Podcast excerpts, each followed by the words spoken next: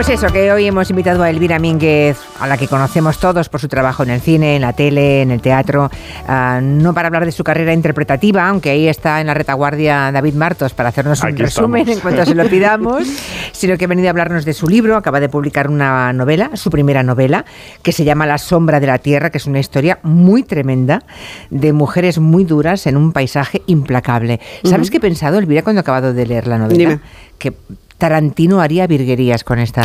es verdad. Haría maravillas. ¿Qué haría Tarantino con esta novela? Es verdad, es verdad. Tiene, sí, sí, sí, es, vamos, le pega mucho. Fíjate que yo no lo había pensado. ¿No lo habías ¿eh? pensado? No, no lo había pues, pensado. No, es que además tiene, eh, tiene un poco el gusto de Los Inocentes, tiene algo de la casa de Bernarda Alba. Sí.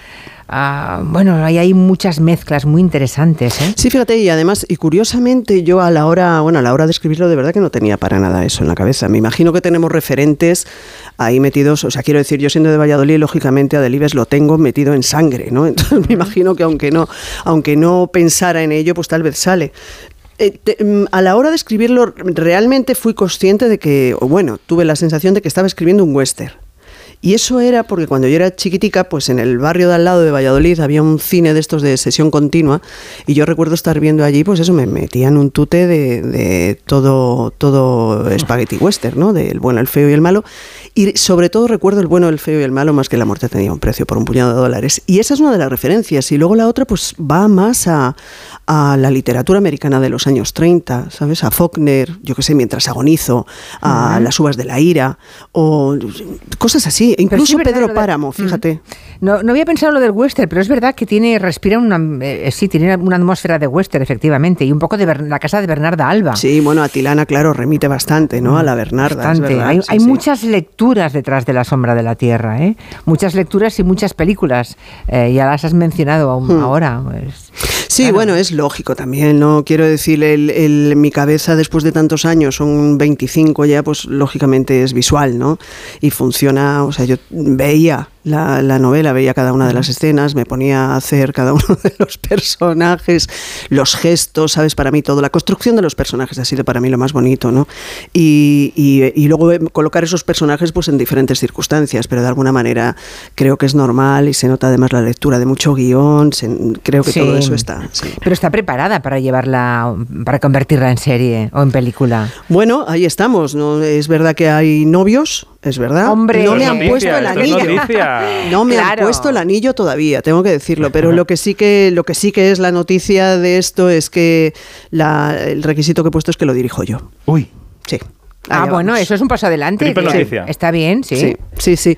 Sí, porque sabes qué pasa, es verdad, o sea, cualquier persona, cada historia la puede interpretar de diferente manera y no lo va a hacer ni mejor ni peor, será distinta. Pero esta, en, este caso hay muchos matices, hay mucha, a la hora de la construcción de los personajes, sabes que para mí están tan claros que seguramente cuando si coge el texto o coge el material otra persona, pues igual pasan por alto, ¿no? Pero a mí me parece que todos esos, esos pequeños detalles ¿no? que yo he ido construyendo poco a poco me parece que son los que cuentan la historia y quiero que, que todo eso esté. Mm. En la novela hay maltrato intrafamiliar, hay violencia machista y abusos sexuales por parte del putero. Bueno, es que. No me he dejado nada. No te has dejado absolutamente nada, digamos, en el abanico de todos los horrores que puede sufrir una persona, ¿no? Sí. Y mm, claro, como tus biografías siempre resaltan que te fuiste de tu ciudad y tu familia natal muy, muy joven, que te fuiste a trabajar a limpiar baños y escaleras para poder sobrevivir, ¿no?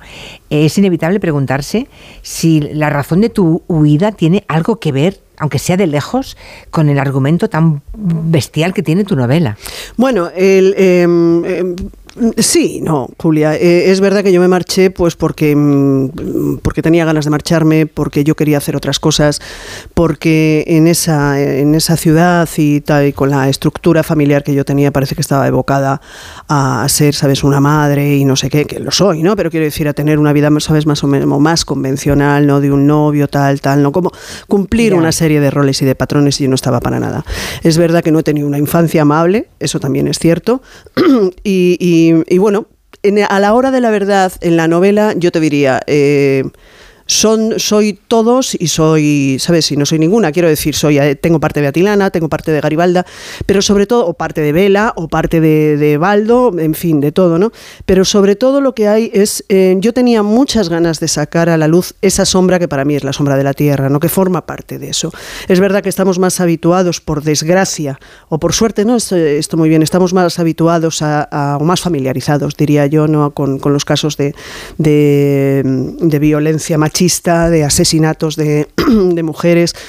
Pero es verdad que, por ejemplo, claro, es una desgracia, digo que estamos más habituados porque por suerte se, se habla más y sale más, ¿no? Y todo esto, pero sigue existiendo una, es una barbaridad.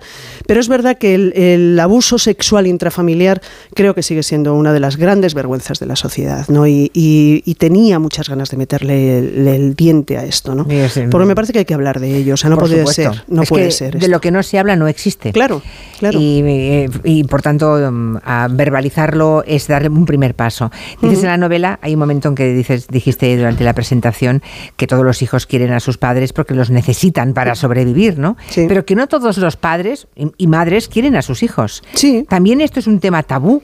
El, el, desamor de padres y madres hacia sus hijos. No, absolutamente. Y a mí es un tema, ¿sabes? Que ya me cansa, ¿sabes? O sea, cada vez que oigo a alguien, no, no, los padres y las madres quieren a los hijos, o no, o no, hay de todo y hay gente que, que es verdad que no, no, es, o sea, la gran, o un, no, no sé si la gran mayoría, una mayoría sí quiere a, a sus hijos, pero hay también una parte importante que no los quiere. Y es verdad que los niños de pequeños los necesitan y un niño cuando es pequeño es capaz de hacer absolutamente todo para que su padre o su madre lo quiera todo. Y cuando es todo, es todo, ¿no? Entonces, eh, hombre, es una manera también, ¿sabes?, de, de, volver a esos niños que han sufrido abusos, es una manera de, de volver a meterlos otra vez en el, en el, silencio y en, el, y en el mismo saco por el hecho de no legitimarlos, ¿no? Mm. Y serán los hijos los que se conjuren contra el silencio de los padres para arrancar a la tierra de su sombra. Es la sí. cita con la que arranca Elvira Mínguez su, su novela. ¿No es fácil ¿eh, romper el silencio? No, yo creo, fíjate, ahora que estamos, el, que estamos en, en, la semana, ¿no? Del 8 eh, de marzo. Sí, creo que, que, precisamente ese es uno de los grandes pasos que hay que dar, ¿no? Eh, hemos dado muchos, por suerte. Yo hay veces que tengo la sensación que damos tres para adelante y cinco para atrás, pero creo que romper con el silencio es lo más, lo más importante, ¿no? Porque hay un silencio que sigue estando a nivel estructural, a nivel eh, de sistema, a nivel de familia, a nivel de todo. Porque claro, a la hora de la verdad, en este sentido, creo que una de las deudas importantes de la sociedad es la familia. Y si pegamos una patada a uno de los pilares esenciales, pues se retumba todo, ¿no? Y esto no es fácil de digerir, ¿no? Entonces, pero sí creo de verdad que, que estamos en un momento donde tenemos que, tenemos que sacar eh, ese silencio, tenemos que dar ese paso y tenemos que, empezar a hablar, ¿no? Sin, sin, miedo.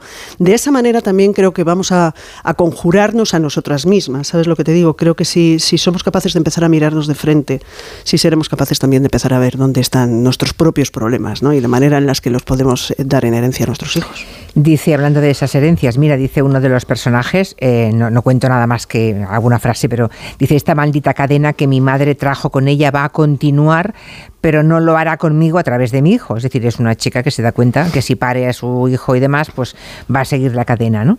Y claro, ¿cómo, se, cómo podemos evitar reproducir los mandatos familiares cuando se tienen hijos, ¿no? Hombre, Las yo... obligaciones, uh -huh. la, la, salir de la vía familiar que, que te está aguardando? Yo creo que básicamente es necesario un, un trabajo con uno mismo muy grande, ¿no? porque el mensaje bueno, los psicólogos dicen que se hereda hasta, hasta en seis generaciones, según lo que están viendo, ¿no? Es una cuestión de repetición de, de roles y de referentes, ¿no? Uh -huh. eh, cuando para poder salir de esto, uno de los eslabones, lo que ellos dicen es que uno de los eslabones de esa cadena tiene que romper. Tiene que romper con el fin de que el, de que el siguiente descendiente, que el hijo venga limpio de polvo y paja, que, que, haga su propia mochila, pero no cargue con la mochila de, de, de los anteriores. ¿no? Claro, esta mochila se carga si un niño está diciendo que sí eh, para que lo quieran y es capaz de soportar todo esto, este niño cuando sea adulto ha adquirido una manera de comportarse que mm. de forma más o menos consciente va a, a, transmitir a su hijo. No, igual no es de una forma consciente, pero sí de repente el niño va a entender que para que su mamá le quiera va a tener que hacer determinadas cosas y de ahí vamos a llegar tal vez a que para que los amiguitos le quieran pues va a tener que decir que sí a determinadas cosas. ¿no? es que además hemos visto mm, eh, a lo largo de la historia cómo los abusados se convierten en abusadores a veces, como los, los maltratados pueden ser maltratadores. Bueno, esa es la cadena terrible que hay que romper de alguna forma, ¿no? Eso es. Aunque el que la rompa pague un peaje alto, eso seguro. Gratis nunca le va a salir. Siempre, siempre. Eh, te puedes convertir, pues eso, en, de alguna manera, pues en el, en la persona. O sea, yo creo que los principales, eh, las principales facturas las pasa la familia. ¿sabes? Entonces, claro, ahí... Que son las que duelen más, ¿no?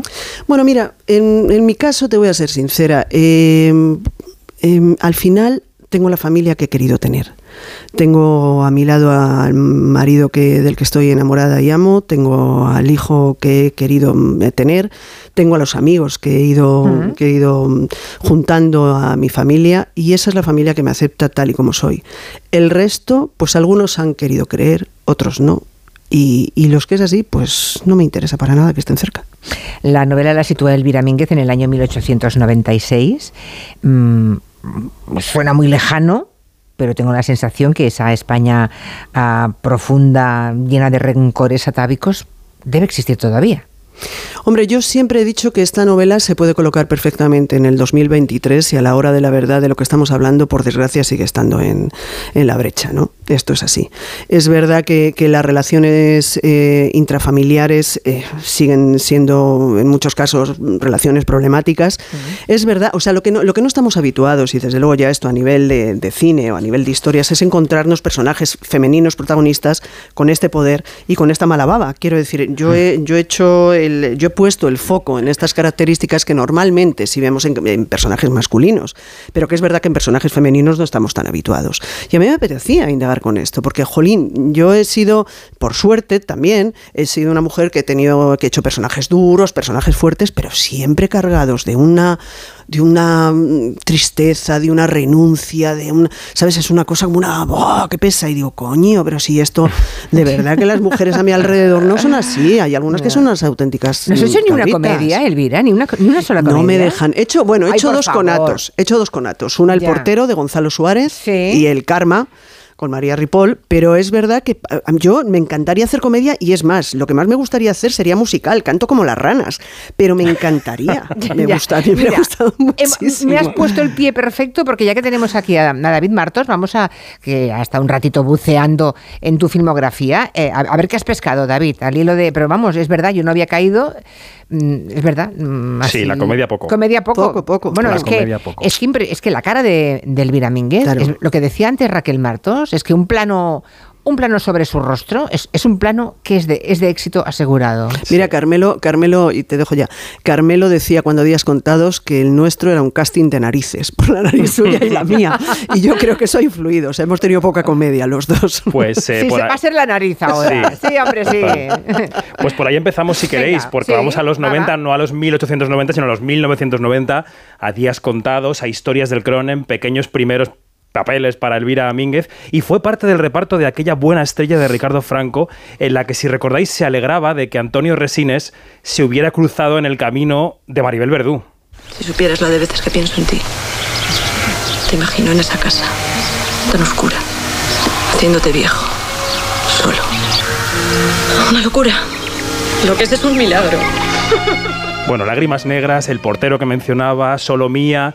Con el arranque de los 2000, Elvira empezó a trabajar mucho más intensamente y acabó llegando el Goya, el Goya la mejor actriz de reparto por Tapas en 2006. Una película en la que, si recordáis también, ella necesitaba desesperadamente conectarse a Internet. He comprobado mi nombre de usuario y mi contraseña, sí, señorita, varias veces. Señorita, es la tercera vez que me dicen que las líneas están saturadas. ¿No me pueden decir algo más? Sí, espero. ¿Edgardo? ¡Edgardo! ¡Joder!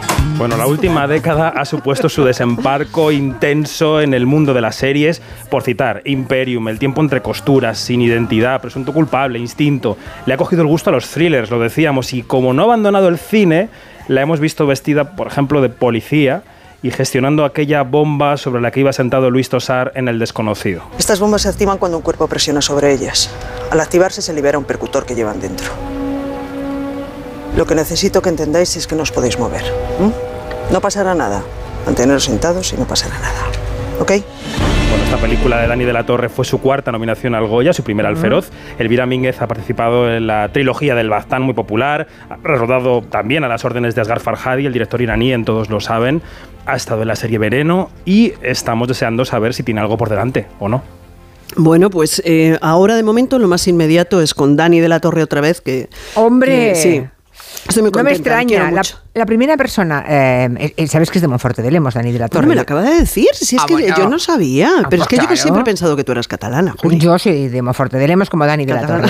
Y entonces, eh, soy catalana de Monforte de Lemos. Eso sí. es. Y Dani de la Torre fue la primera persona que me habló de ti en unos términos de admiración y éxtasis tal que mm, a mí ya me gustaba el trabajo de, de Elvira Mínguez, pero como eh, me parece que Dani de la Torre es un virtuoso del cine, eh, que él opinase así de ti hice que me fijara todavía con mucha más intención y la verdad es que tenía toda la razón, todos los adjetivos que dedicaba a Elvira Mínguez, todos, todos, todos te los mereces. Mira, te juro que... Auténtica pasión por ti tiene. Es mutuo, ¿eh? De verdad. El, cuando hicimos el, el casting para, ese personaje, sí, sí. para ese personaje, te puedo asegurar que para mí ha sido de esos casting, castings, no sé qué- cómo es el plural, Bueno, casting cancels, ¿eh?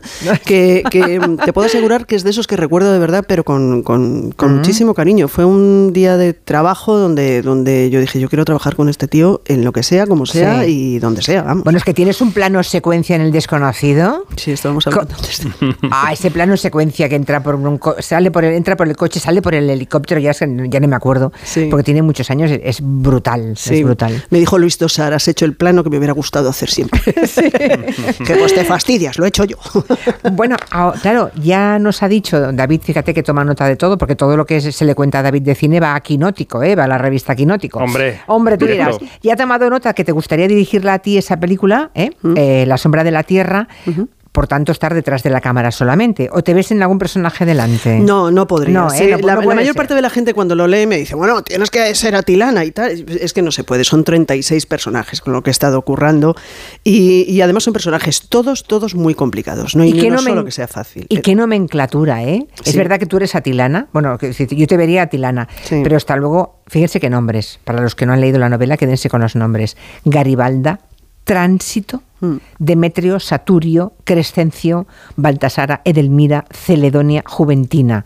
Nombres que parecen un destino.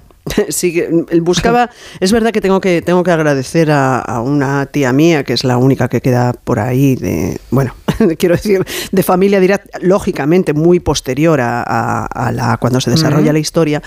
Y que yo le decía eso, ¿no? Le decía, oye, ¿tú te acuerdas de alguna? Porque yo sí que no, no tengo pueblo, ¿no? Quiero decir, no, no, no hay un pueblo referente en mi, en mi vida. Pero ella se acordaba, iba haciendo memoria y tal, y era la que me iba diciendo, pues había, había un señor que se llamaba, pues eso, Crescencio, había una, no sé qué. Entonces iba buscando los nombres, ¿sabes? Que más me, que me funcionaran para cada uno de los, de los personajes un poco con lo, con lo que tienen que hacer, ¿no? Tránsito me parecía maravilloso, ¿no? Porque es la que se encarga de transmitir el mensaje de su madre de un lado a otro, ¿no? Entonces me parecía muy bonito que fuera nombres así, ¿no? Así que. mm, Y, y te has puesto ya a pensar sobre personajes. Ahora hay que conseguir que los oyentes mm, lean la novela, ¿eh? Sí, para que luego sí. tengan las ganas de ver también la película. Bueno, y además para Pero- que me puedan dar ideas también. Claro, es que además yo me meto, me meto en la cabeza de Elvira Mínguez y pienso, ¿en quién estará ella pensando para ser eso, Tránsito o Atilana o, o Garibalda? La Pues- cacique o caciquesa, no sé cómo se llama, caciquesa, ¿no? Yo, yo estoy diciendo caciquesa, pero tampoco Sí. sin saber muy bien si, si es así o no. Em, te digo la verdad, no, no tengo nada, nada, nada claro. No has llegado a eso. No, no, es que a la hora de escribirlos no tenía, no tenía caras. Vale. ¿Sabes? Iba como, como, pero de verdad, ¿eh? si no sabes que te lo diría. No, no, no se me ha ocurrido, no me he puesto a pensar. Creo que funciona, todo el casting va a depender muchísimo de Garibalda. Entonces, de- dependiendo de Garibalda que, que encontremos, eh, que me imagino que será labor de casting arduo. Sí, eh, me temo que sí. Sí, Mm. entonces ya, ¿sabes? Se pueden a partir de ahí empezar a encajar un poco más las piezas, ¿no? Pero no me... no- lo he intentado, ¿eh? Pero de verdad que no, no, acabo, de, no acabo de verlo. Se- Para mí son todo caras desconocidas, pero eso no creo que me lo dejen hacer. Me sabe- sí, bueno, mm, claro, que pone la pasta siempre quiere Por asegurarse. eso, por eso. Claro, pero bueno, eh, me sabe mal haber dicho lo de Tarantino porque sabiendo que la querías dirigir tú. No, bueno, no eh, pasa nada. Qué mejor que tú, pero Tarantino con este texto. Vamos.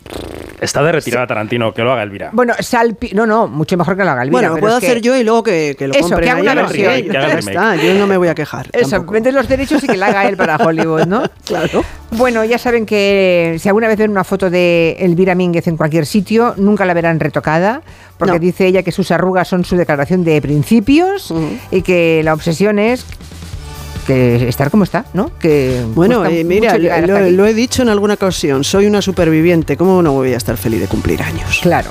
O sea, que, que no, no, no, para nada. Ciento, ciento y pico, los que sean, y un saco de arrugas, feliz. Ta- tantos no, no, Bueno, ciento y pico. ya de puestos. ¡Ay, qué pereza! ¿Sí? Bueno, Elvira Mínguez, gracias. Hasta pronto. Muchísimas gracias, Julia. De Un verdad. abrazo. Un besote. Noticias, son las